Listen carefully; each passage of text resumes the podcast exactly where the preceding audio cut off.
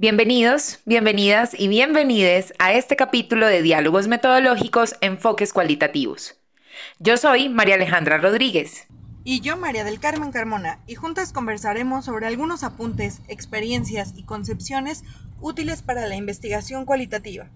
En el capítulo de hoy echaremos un vistazo al análisis narrativo, una metodología bien interesante que nos comparte la profesora Mariluz Marín Posada, nuestra protagonista, y a quien le agradecemos la posibilidad de compartir y dialogar a pesar de las fronteras.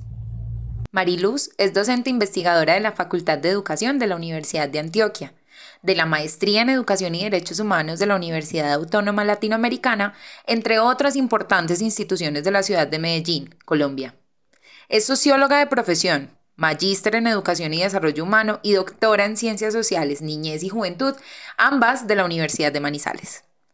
Es una mujer que hoy nos comparte su experiencia investigativa con la aplicación de la metodología del análisis narrativo. La vida cobra sentido cuando es narrada. A su vez, el relato impulsa la transformación de sentidos y, por tanto, a la acción.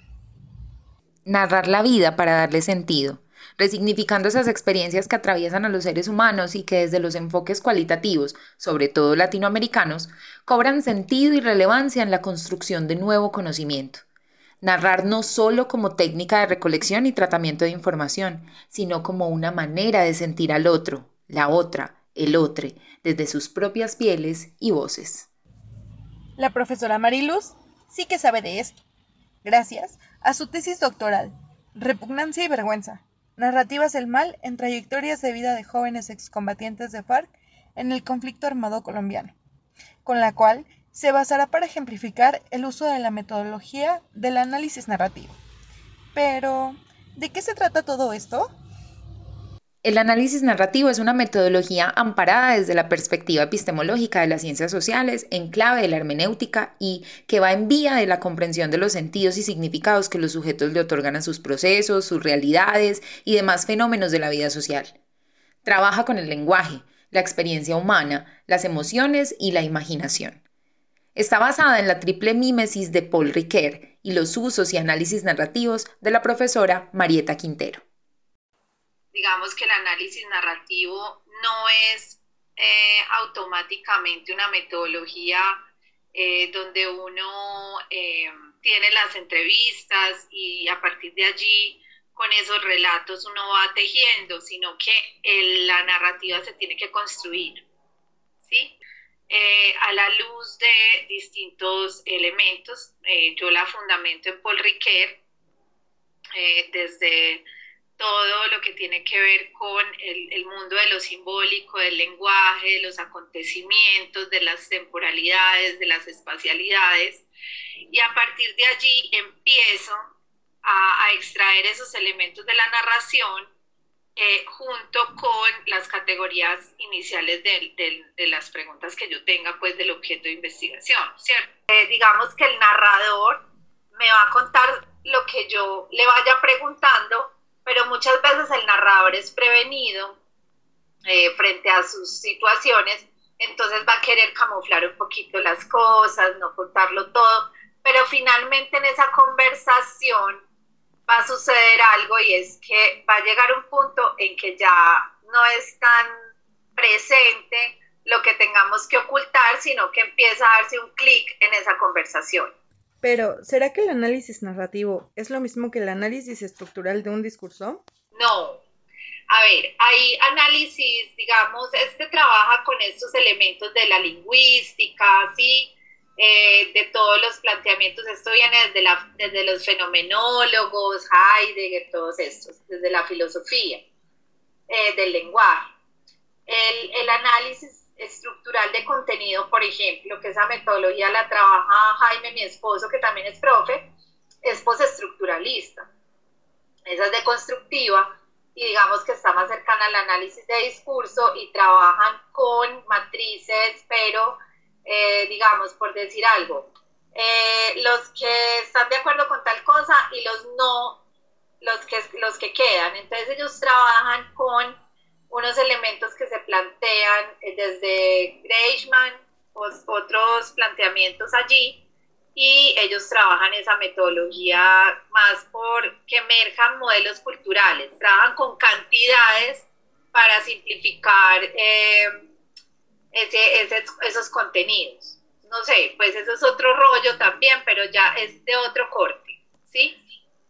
La profesora Mariluz nos comparte su experiencia a partir de la tesis doctoral que desarrolló, ofreciendo pistas sobre el camino que se recorre con la metodología. El análisis narrativo se vale de diversas herramientas para ser un poco más efectivo. La entrevista, por ejemplo, es una de esas técnicas de las que echa mano para construir la narrativa de los sujetos en cuestión. Digamos que dentro de lo epistemológico, la, digamos, dentro de la mirada epistemológica de la, de la investigación, que es cualitativa en este caso, eh, la trabajo desde, eh, justamente trabaja con los acontecimientos, con, digamos, las preguntas que el investigador se hace. Ustedes saben que uno cuando hace una investigación cualitativa, inicialmente es muy importante que uno tenga unas categorías eh, al inicio sin decir que sean a priori, pues que salen de la nada, que el investigador está solo trabajando con lo deductivo. No, sino que cuando uno tiene, está formulándose un problema de investigación, uno se está formulando unos elementos específicos de ese problema, por decir algo. Yo estoy trabajando, en mi tesis doctoral trabajé emociones políticas, trabajé conflicto armado y trabajé el tema de la dignidad humana y la libertad y la voluntad, que son categorías de la filosofía y que están muy ligadas al tema de la filosofía del mal o, de, o lo que sucede con cuando se vulnera la dignidad humana en el caso de las guerras. Entonces, esas eran mis categorías iniciales de la tesis. Yo sabía que estaba trabajando emociones políticas, pero todavía no sabía muy bien cuáles, ¿sí? Cuando yo hago todo ese rastreo de antecedentes, me empiezan a aparecer sobre todo, pues yo no encuentro directamente textos que me hablaran de la violencia en Colombia para hacer mis antecedentes en clave emocional, pero empiezo a hacer una lectura, eh, digamos, sutil como que al interior de, esas, de esos textos de la violencia en Colombia aparecían elementos que tenían que ver con, la, con el asco. Cuando yo hago como un rastreo de antecedentes y qué emociones me aparecían más en la violencia en Colombia, desde lo que yo despertaba esas emociones en los relatos, me aparecía la, la, la vergüenza con mayor fuerza y la repugnancia, que digamos que es también la, estar ligada al asco. Eh, entonces yo dije, voy a escoger estas dos emociones porque son las que más me aparecen y pues voy a trabajar con ellas porque tampoco se podía trabajar con todas, pues con muchas emociones. Entonces, inicialmente con esas emociones, con el tema del conflicto armado, yo ya tengo mis categorías iniciales hasta que me voy a hacer mis entrevistas porque ahí van a surgir otras categorías emergentes. Entonces, lo primero que, eh, digamos, me van a servir esas categorías iniciales justamente es para construir mi referente teórico, que se construye con bases en esas categorías, pero también eh, me va a servir para diseñar las preguntas que van a ser, digamos, eh, las que me van a permitir ir a campo y obtener esos resultados que yo quiero, esas emergentes, o mirar también en las categorías iniciales qué va a aparecer allí. Las narraciones no se reducen a los relatos. Por eso, Mariluz era consciente de la construcción de ese escenario de confianza que le permitiera un acercamiento más profundo con los sujetos y sus voces. Para ella era muy importante que las entrevistas tuvieran una sintonía con sus intereses investigativos.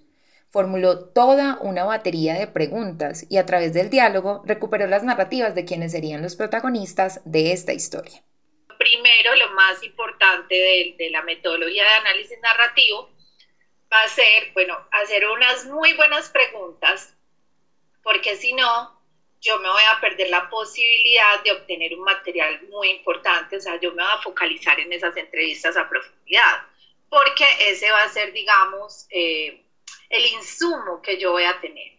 Yo, eh, lo primero, lo primero que uno hace cuando diseña esas entrevistas, pues yo le hice eh, entrevistas, por ejemplo, a 12 excombatientes de las FARC, inicialmente, hombres y mujeres, pero eh, yo elegí dos al final, una mujer y un hombre, porque el análisis narrativo como desmenuza con tanta fuerza y tanta profundidad una entrevista, pues si yo voy a trabajar muchas, pues no, no me va a quedar, mm, va a ser muy dispendioso. Y digamos que aquí no interesa la cantidad como tal, sino la, digamos, la profundidad que yo tenga de esos materiales. ¿Qué pasó? Inicialmente, como eran personas que habían estado en guerra durante tanto tiempo, personas que habían entrado de niños a las FARC, yo eh, pues primero necesitaba también ganarme unas confianzas. Entonces, digamos que cuando yo me sumergo a campo, yo me, yo me, me puse, yo estuve yendo casi un año, incluso me quedaba a dormir en los campamentos de cuando firmaron la paz en Anorí, para poder, digamos, lograr unas buenas conversaciones con ellos y poder entender del contexto otros elementos. Aunque eso es el análisis narrativo como metodología, sí va a ser, a mí sí me parece muy importante eh, desarrollarla así, porque creo que las primeras entrevistas que las hice, eh, digamos, de manera más rápida, no me dieron los resultados que yo hubiese querido, como si me lo dieron las, digamos, las posteriores, donde yo tenía más confianza, donde sabía que la cuestión más chévere la iba a tener caminando, porque yo no sabía que personas, digamos, de guerra para ellos era tan importante el caminar, el caminar eh, por el monte, entonces con ellos era caminar a la huerta, caminar a, la vereda, por ejemplo, estar en los espacios eh, cotidianos, tomar el café, ellos tenían una panadería, eh, estar almorzando con ellos en el lugar donde comían todos, en el rancho, dormir allá, y la fiesta de cumpleaños de alguien, sí, todo eso, digamos que eso como tal no está, eso es más, digamos, de corte más etnográfico, pero sí creo que es muy importante incluirlo en el trabajo de análisis narrativo. Mariluz tenía unos criterios de selección muy claros. Ante un arsenal de entrevistas, se decidió por dos de ellas, donde rescataba la historia de un hombre y una mujer que habían entrado desde niños a la guerrilla, con el ánimo de darle algo de perspectiva de género. Esta metodología comprende cuatro momentos importantes. El primer momento es el registro de codificación, donde se van ubicando todas las entrevistas. La profesora Mariluz nos iba proyectando sus elaboraciones para ejemplificar a medida que íbamos avanzando en el diálogo. Digamos que hay una matriz de codificación en la primera. Voy a colocar el nombre de, de la investigación, la población, quién es, masculino, edad de ingreso 10 años, porque me interesaban, pues eran criterios que yo había elegido, edad de, la, de salida aún pertenece al grupo, pero ya digamos sin armas, eh, qué fecha fue y digamos aquí hay una codificación, entrevista número 11, masculino, 40 años, ¿sí? Sí. Y empiezo, ya sea en Excel o en Word, a sacar un formato donde empecemos a numerar línea a línea toda la entrevista. ¿cierto? Toda la entrevista. Cuando yo tengo esa entrevista, esta entrevista tiene 36 páginas, ¿sí? Ustedes ven que tengo ahí colores. Ajá. Primero, lo primero, lo primero que yo tengo que hacer, vuelvo al cuadrito otra vez, ahí les mostrando. Lo primero, digamos, entonces tengo el registro literal del narrador que está ahí, a la luz de las categorías analíticas que sirvieron de insumo. Entonces, acá tengo todo. Y lo que puedo empezar a hacer es a trabajar con colores, eh, digamos, logrando pintar, por ejemplo, ya voy pasando al nivel 2, que es el, el, momento textual de la preconcepción de la trama narrativa, porque yo voy a construir una trama narrativa. O sea, la investigadora, así como lo dice Elizabeth Jelly, la argentina que trabaja pedagogía de la memoria, ella va a decir, la narra digamos que la memoria no, la memoria se tiene que trabajar y aquí también la narrativa se tiene que trabajar. Entonces, ¿cómo se va a trabajar? Yo hice todo una, empieza uno a, seleccionar en esa matriz cuál es el gran acontecimiento, ¿sí? Eh, con base en lo que, digamos, eh, se trabajó. Entonces, por ejemplo, yo trabajé la crueldad humana. Yo quería saber en, en esas preguntas que yo le estaba haciendo a él, dónde se lograban evidenciar emociones y dónde se lograban evidenciar, eh, elementos que me, me invitaban a mostrarme la crueldad humana, ¿sí? Entonces hubo un acontecimiento, el acontecimiento lo va a sacar uno, eh, lo va a sacar uno de la, de la entrevista, ya les voy a mostrar la otra matriz, la, la que sigue. Y entonces yo elegí inicialmente, uno tiene que elegir un solo acontecimiento. Hay muchos, pero entonces en la matriz 2 lo que va a pasar es que yo voy a empezar a elegir acontecimientos, que los he venido marcando, uno tiene que leerse esa narrativa, esa entrevista al derecho y al revés, para poder ubicar de todo eso cuál es el gran acontecimiento que creo que me va a encerrar eh, esa trama narrativa. Profe, eh, perdón, la interrumpo ahí. La matriz de acontecimientos es un instrumento que permite analizar un hecho en específico, identificar cuáles fueron las causas del acontecimiento, con qué medio se realizó, cuáles fueron sus consecuencias y darle sentido a la categoría de análisis que Mariluz trabajó. En este caso, las emociones. En este caso, eh, vos cómo construiste esos criterios, por ejemplo, para, para identificar qué acontecimientos te sirven, ¿cierto? Después de hacer las mil lecturas de la transcripción, ¿cómo, cómo juega ese, ese asunto de los objetivos, ¿cierto? Y de quien investiga ante, ante una narración que le ofrecen. Claro, ahí es, muy importante esa pregunta. Digamos que lo primero es que la investigación cualitativa, comprensiva, que también se nombra como comprensiva, eh, no interesa generalizar, sino la particularidad, ¿cierto? Eh, por eso uno trabaja en un contexto situado, con un grupo particular, uno tiene unos criterios de elección de la población. Obviamente la subjetividad va con uno, ¿sí? pero hay ahí, digamos, eh, un momento muy importante que tiene que ver justamente con la retroalimentación de la devolución de lo que sale de la investigación que se le va a leer al, al narrador al final. Él va a decir, ¿soy yo o no soy yo? ¿Sí? Digamos que este es un momento analítico en el que el investigador va a trabajar con la entrevista literal, o sea, el acontecimiento sale de la narración y sale de las categorías iniciales eh, que uno tiene en la investigación, del problema, de los antecedentes, de ese momento inicial. ¿Por qué? Porque, por ejemplo, yo tenía, eh, yo estaba trabajando emociones políticas, la repugnancia, que era una gran emoción, una emoción muy importante para mí en la tesis, y estaba trabajando con el tema de la dignidad humana. Y en medio de todo lo que, las respuestas que ellos me daban, en, todo lo que, lo que se logró en esa entrevista, yo escojo este acontecimiento porque tiene todo que ver con mis categorías iniciales, con mis objetivos de investigación, que es hubo crueldad en la guerra, eso lo dijo él en algún momento de la entrevista. Yo escojo este acontecimiento porque marca un antes y un después. El acontecimiento en la narrativa es, digamos, el que permite hacer todo el tejido, es el corazón de la narrativa. ¿Por qué? Porque eh, tiene todo que ver con mi planteamiento del problema. Ustedes saben que uno en una investigación lo que hace es comprender un problema de investigación, en realidad. Y aquí yo escojo este que lo encuentro en toda la narración, en toda la entrevista. Cada una de estas matrices permite que se tejan análisis de la investigadora con las narrativas de los sujetos. Contienen un diseño especial donde se depositan estas ideas que serán insumo para el capítulo de resultados. Matriz, digamos, que justo voy a desmenuzar ese acontecimiento. Estoy apenas elaborando la trama narrativa.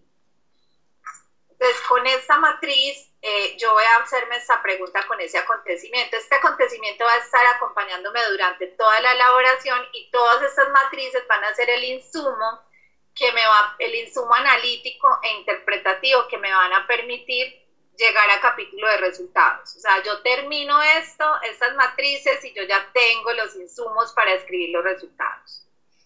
Entonces, y además uno hace capítulo eh, de resultados por cada narrativa.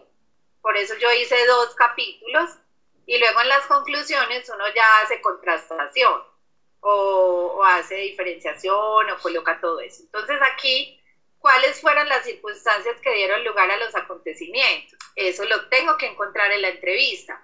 Por eso yo me tengo que apropiar de la entrevista y ahí yo voy a empezar a ubicar en un relato literal de él también de la entrevista, todos los elementos que salen de la entrevista y empiezo a hacer interpretación y análisis de manera, eh, miren, todo lo que está en la, en la columna, empiezo a ponerlo con mis palabras desde lo que yo voy interpretando.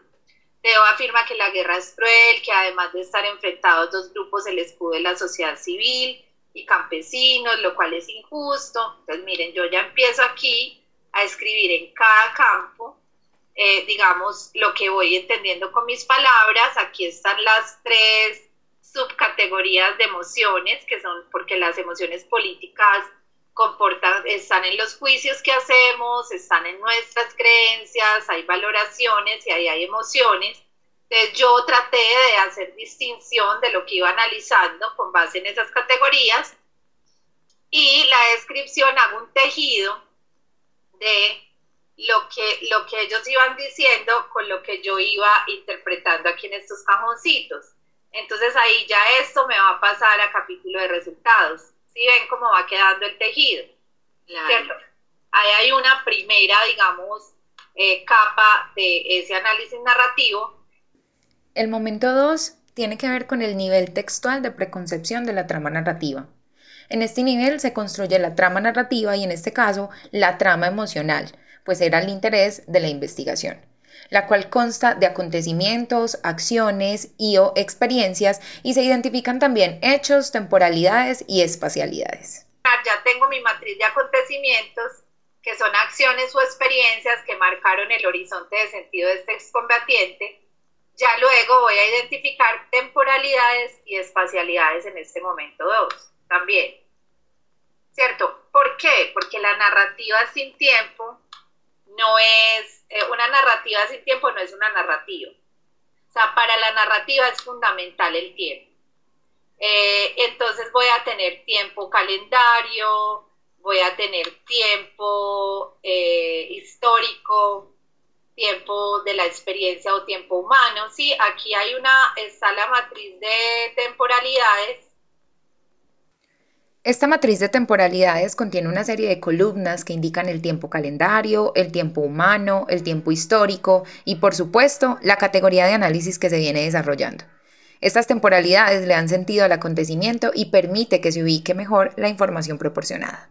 Las personas mencionan literalmente los años, los días, como en el 94, a los ocho días de estar allá ¿sí? Y eso lo ubico en la narrativa, todo donde aparezcan esos tiempos calendarios. El tiempo humano o de la experiencia tiene que ver con ese tiempo de la infancia, el tiempo del cuidado, el tiempo de la escuela, el tiempo de la adolescencia, el tiempo que tiene que ver más, o el tiempo de la, pues son tiempos donde los sujetos van a darle un, un lugar simbólico a ese tiempo y significativo. Y el tiempo histórico tiene que ver más con colocar, por ejemplo, el tiempo del Plan Colombia, que fue como en el 2000. Ellos hablaban mucho de ese tiempo, el tiempo histórico, por ejemplo, el tiempo de la violencia en Colombia, que fue considerado en el tiempo, digamos, del bipartidismo, de la guerra entre liberales y conservadores. Y acá, eh, digamos, elementos que tienen que ver con emociones y con tiempo. Cada una de estas matrices, como instrumentos de análisis de la información y tramitación de la misma, contiene una serie de columnas y de filas en donde la profesora va depositando sus propios comentarios y eh, analizando los juicios, las creencias y las valoraciones a modo de tejido. Eh, he sabido que en investigaciones cualitativas pues podemos echar mano de softwares y bueno, toda esta, esta gama de plataformas, ¿cierto? Digitales que le permiten a uno eh, sistematizar la información y demás. ¿Vos cómo ves el uso de ese tipo de herramientas, por ejemplo, en, en este proceso que nos estás compartiendo? Porque hay, una, hay un asunto muy artesanal aquí, ¿cierto? Muy, muy manual, muy, muy, muy de la artesanía intelectual, así tal cual. Eh, ¿Cómo operaría entonces, por ejemplo, el uso de estas, de, estas herramientas? ¿O crees que el análisis narrativo eh, se puede valer más de lo artesanal que de lo, no sé, de, este tipo de, de, plataformas y demás? A ver, yo creo que el Atlas sí es un buen organizador y hay muchos software que te hacen esa parte pero cortan, pueden cortar el análisis. O sea, yo en realidad esta parte la prefiero hacer manual, de esta manera, porque siento que eh, hay cosas que no pueden ser tan, tan operativas. Eh, para mí es muy importante, digamos, eh, trabajar con ubicar ese acontecimiento, quién sabe cómo me lo va a ubicar el acontecimiento del Atlas sí, digamos, te hace muy buenos esquemas, se organiza, pero, pero yo no le dejaría toda la parte, digamos, analítica al Atlas sí yo creo que funciona muy bien como un organizador, pero en el análisis narrativo, pues yo no, no lo trabajaría con, con ninguna, ningún software. El análisis narrativo entonces requiere que la persona investigadora tenga pleno conocimiento de las entrevistas y no deje ningún cabo suelto, pues esta información tejida artesanalmente es lo que le permitirá que le demos sentido a nuestra pregunta y nuestros objetivos investigativos. La siguiente matriz es la de especialidades. En esta se depositan los datos más relevantes de los acontecimientos sobre lugares y escenarios territoriales donde el sujeto desarrolla su trama narrativa.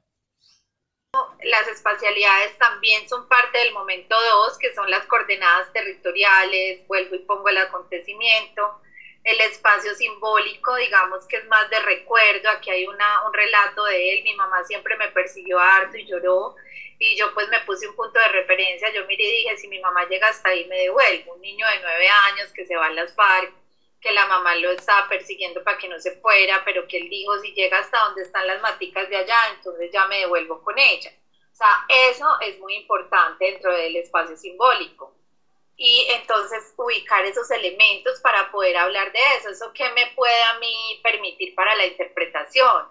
Me puede mostrar elementos de niño, me puede mostrar elementos, digamos, eh, de dolor, de contención, hay una cantidad de cosas de endurecimiento. Eh, aquí, por ejemplo, frente a los espacios y coordenadas territoriales, aparecen los lugares, por ejemplo, Oriente, Antioqueño, en tal parte, en la escuela, y emociones, lo que yo relaciono con espacialidades. ¿sí? Cuando yo ubico esos elementos en las matrices, yo ya he terminado el momento 2, ¿sí? Y voy al momento 3, que el momento 3 ya es el nivel contextual de la trama narrativa, es decir, le voy a hacer un contexto a todo eso que estoy eh, ubicando. Y en ese sentido, pues ya el lector va planteando eh, asuntos, va pasando más, se va despegando un poco más de eso literal y ya allí hay que darle mucha fuerza a lo que son las emociones, que era mi categoría, pero si alguien está trabajando, por decir algo, memoria, o está trabajando lo pedagógico, sí, qué sé yo, pues serán, eh, será ponerle más atención a las fuerzas narrativas, las metáforas, eh, todo lo que se dice en relación a las fuerzas narrativas, que también son los actos de habla, eh, compromisivos. se trabaja mucho con elementos de la lingüística, ¿sí? Y del análisis de, digamos, lograr hacer análisis como lo que se usa cuando uno hace análisis de discurso. Entonces, eh, digamos que se le va a poner mucha atención a los textos y en ese sentido, pues a la narración. Y aquí yo voy a ubicar, les voy a... En esta matriz, lo lingüístico cobra sentido, pues permite que se le genere un contexto a la narración en cuestión, tratando de mirar las metáforas y los actos de habla compromisivos. Entonces yo, eh, digamos que ahí es donde el investigador tiene que desplegar, digamos, toda su creatividad, un poco eh, lograr hacer análisis también con lo que le permitió el referente conceptual leer, eh, aprender y apropiarse de las categorías iniciales para poder decir algo, porque si yo no conozco el alcance de las emociones políticas o el alcance de las categorías específicas como la repugnancia, la vergüenza o la dignidad humana o la voluntad o la libertad, yo no voy a poder hacer, digamos, una buena lectura porque a mí me van a iluminar los textos, este análisis y esta interpretación, que como les digo, ya luego se convirtieron en capítulo de resultados aquí abajo. Todo esto va a pasar a capítulo de resultados. En este punto aparece otro elemento importante que son las tipologías para la acción, donde se identifican regularidades y transgresiones que se tienen a lo largo de la narrativa. Toda esta información pasa a una nueva matriz con el mismo nombre. La última matriz que se trabaja es la de los atributos del sujeto. En esta, la investigadora ocupa unas columnas especiales que contienen dos tipos de información relevante, el yo responsable y el yo capaz, con fragmentos de la narración donde se identifiquen estas dimensiones y se reconozcan puntos clave de los acontecimientos. Por ahí se empieza a escribir el capítulo de resultados. Esta es la última matriz, pero es el inicio de la presentación de resultados finales el último paso, que va a ser el cuarto momento, que es el nivel metatextual, que ya es la reconfiguración de la trama. Entonces yo le voy a dar un orden lógico que yo quiera. Ah, yo quiero empezar a escribir por los tiempos.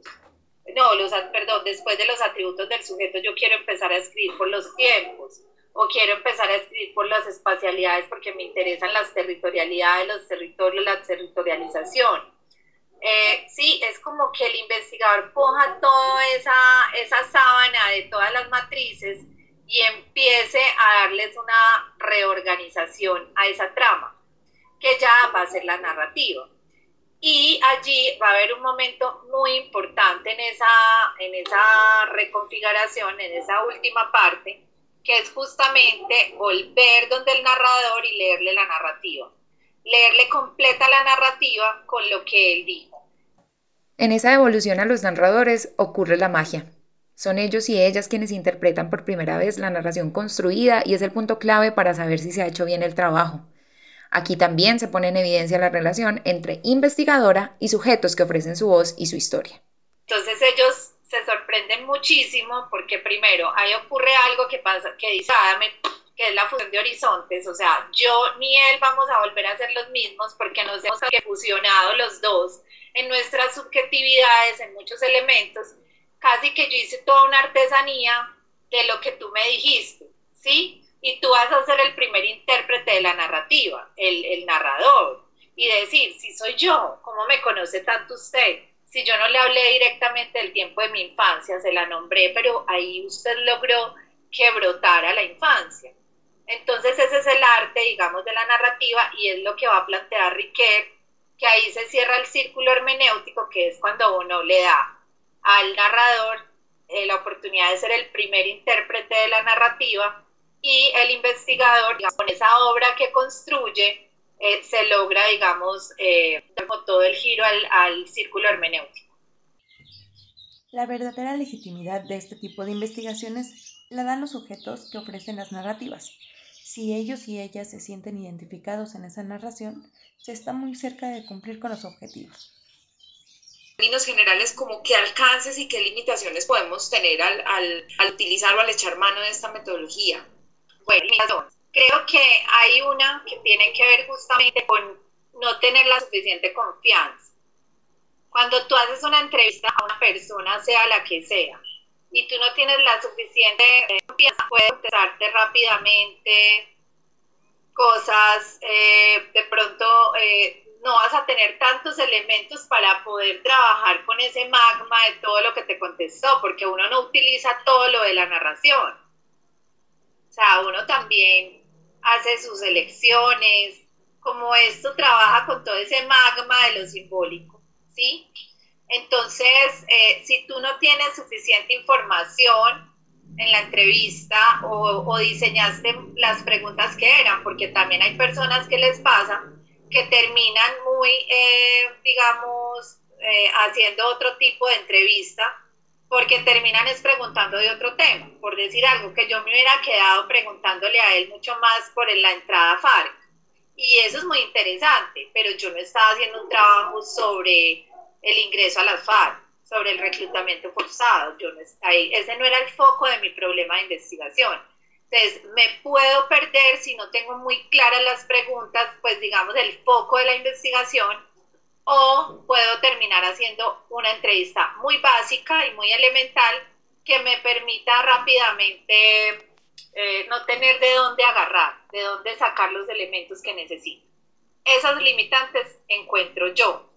Eh, otra limitante que esto ocurre en cualquier tipo de investigación comprensiva cualitativa, creo que tiene que ver cuando uno no tiene una apropiación teórica del referente conceptual. Y no, no lo estoy diciendo porque uno tenga que casi que con eso que leyó pasarlo al trabajo de campo y tiene que ser pegado así. Pero si yo no tengo la apropiación, no tengo cómo iluminar el análisis y la interpretación. ¿Sí? Porque igual yo trasciendo lo que trabaja en el referente teórico, porque van a haber categorías emergentes. En mi caso fue el amor y el miedo. ¿Sí? Salieron como emergentes en el trabajo de campo pero, eh, digamos, si yo no tengo esa apropiación teórica, voy a dejar de lado una cantidad de elementos que me van a permitir navegar en la categoría para poder hacer una buena analítica y una buena interpretación. Y lo otro, que hay gente que no tiene tan incorporado el tema de retroalimentar a la comunidad. Mira, lo que ocurrió después de yo leerles la narrativa a ellos dos, fue impresionante. O sea, eso fue de cerveza, de llorada, de todo. Es más, todavía hablamos, porque ya eso nos vinculó. Y personas tan distintas. Yo ni siquiera había hablado nunca en mi vida con un guerrillero, pues o una guerrillera. Y vos lograr tener esa conversación. Y, y, ahí hay una validez, o sea, eso es una validez porque realmente cuando tú trabajas con tanta eh, rigor la metodología, esa es la, la validez está ahí la, el rigor del método. ¿sí? Esa, esa relación, ¿cierto?, entre, entre quien investiga y quien nos ofrece la narrativa, ¿sí? Eh, pues evidentemente está atravesada por la confianza, como vos decís, pero también por una reflexión de quien investiga, es decir, no, no simplemente nos convertimos en, en sistematizadores de, de, las experiencias que nos dan, sino que allí pasa algo por el cuerpo, ¿no? Como lo decís, no somos los mismos. Claro, yo creo que yo elegí esta metodología porque pues primero me estaba acercando a una comunidad difícil en términos de que las personas que han estado en guerra tienen muchas desconfianzas, muchos miedos, la gente las estigmatiza muchísimo, pues si ustedes lo saben aquí en Colombia y México compartimos mucho de, de, de, toda esta polarización, en fin, y de la violencia, el narcotráfico y todo esto. Eh, entonces la gente desconfía bastante y los tiene, digamos, hay mucho odio. Hay mucho odio de no dejar nada, de no dejar porque ya se les tiene una etiqueta de terroristas y casi que hay que sacarlos del camino porque no me interesa nada. Pero esa metodología te permite, eh, digamos, leer el rostro del otro. Desde los lugares más emotivos de la vida, y yo creo que eso permite eh, dar a conocer esta comunidad. El análisis narrativo te permite, eh, te permite profundizar tanto, tanto, que logras tener como una, una comprensión de justamente esos sujetos que han sido, como lo diría Galeano, los nadie, o los ausentes, como lo diría Boaventura de Sousa Santos, o los cuerpos basurizados, como lo dice Butler. Entonces, yo creo que esa metodología permite eso. En términos de las fallas metodológicas que se pueden presentar, Mariluz expresa que... Entonces uno tiene que tener mucha claridad del foco de las preguntas que son, porque si no terminas haciendo otra tesis. Esa es una prevención, esa es una alerta. Eh, otra alerta puede ser también, hay personas que dicen voy a hacer una narrativa colectiva de una organización juvenil, que hay en la ciudad y quiero que sea colectiva. Y a veces las personas creen que sumando todas las voces van a tener, digamos, los elementos colectivos y no. El lugar de enunciación tendría que ser un nosotros, eh, siempre nombrarse la organización, nosotros como organización, nosotros como grupo. Entonces hay personas que ah, eh, mezclan individual y colectivo, puede suceder. Eso también hay que tenerlo en cuenta hay que tener en cuenta que a veces uno en este momento de la filigrana puede quedarse en los bordes y no lograr ver adentro de las ventanas, o sea, porque si no tienes los suficientes elementos, digamos, que te permiten desarrollar una categoría ampliamente, como les decía ahora, los, eh, referentes teóricos, si yo sé que las emociones políticas se construyen con otros, eh, están en las creencias que tiñen todas nuestras emociones, de todas nuestras acciones que tenemos todos los días. que están en las creencias, en los juicios que se aprenden, que son performativas. Si yo no sé eso, yo cómo le doy como la amplitud o el resorte al análisis y a la interpretación. Entonces yo sí creo que a veces uno es muy dado, entonces el referente teórico por allá, eh, o los objetivos a veces volverlos a traer en el momento de los resultados y tenerlos ahí pegados, estos son, porque se puede una volantar fácilmente si no tiene esas claridades para moverse en todo ese desarrollo de la comprensión de un problema de investigación, que es todos los componentes que hacemos para desarrollar un proyecto. ¿Vos qué tan pertinente considerás eh, pues como la apropiación de estas metodologías, ¿no? En, en, lo que deviene, en los intereses de la educación hoy en día y pues no estamos tan lejos, México y Colombia comparten, bueno, Latinoamérica en sí misma comparte un montón de, de, asuntos en ese, en ese sentido. ¿Qué tan pertinente para la investigación educativa puede resultar esta, esta metodología? Me parece súper importante porque justamente, eh, yo no sé si ustedes han leído a Marta Nusba o no se la han encontrado en el camino, ella va a tener unos textos educativos que uno es sin fines de lucro, el otro es el cultivo de la humanidad. En Sin fines de lucro hay un capítulo que trabaja la imaginación narrativa y eso lo trabaja Aristóteles como la imaginación moral.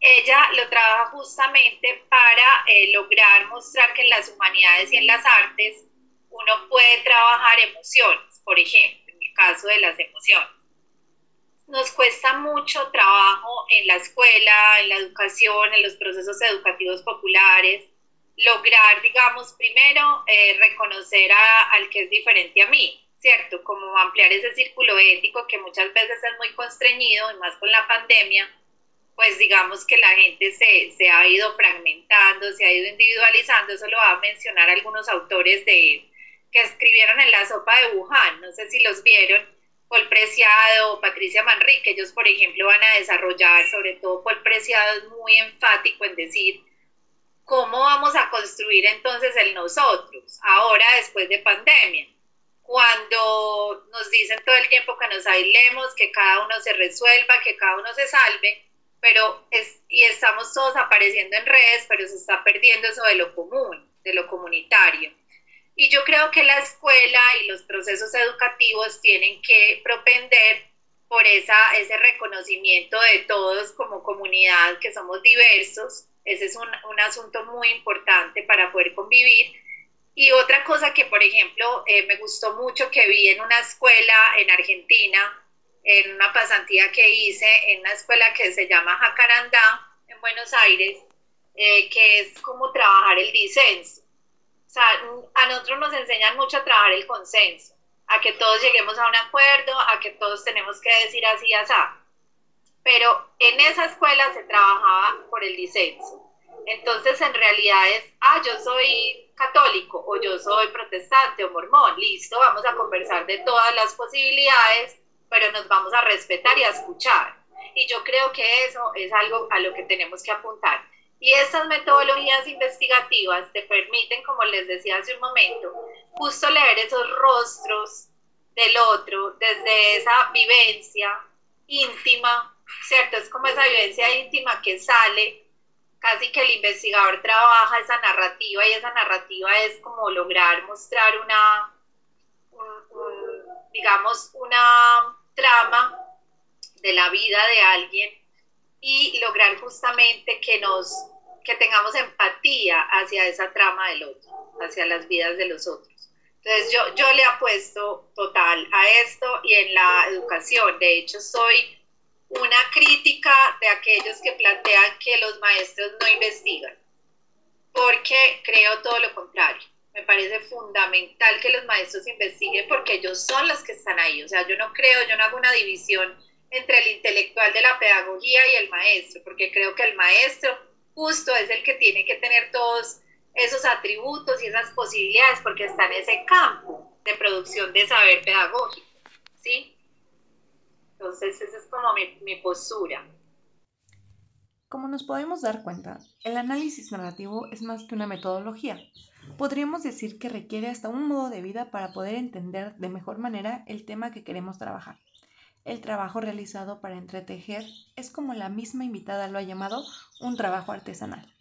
Para concluir, el día de hoy, Mariluz nos dio una explicación que aclara algunas inquietudes y dudas que teníamos sobre el análisis narrativo y a la vez formula algunos nuevos cuestionamientos. Hemos llegado al final de este capítulo, donde tuvimos la oportunidad de aprender el desarrollo metodológico del análisis narrativo desde una perspectiva de la Academia Latinoamericana sobre problemas investigativos latinoamericanos. Agradecemos infinitamente su atención a lo largo de este programa y los esperamos en nuestro próximo capítulo.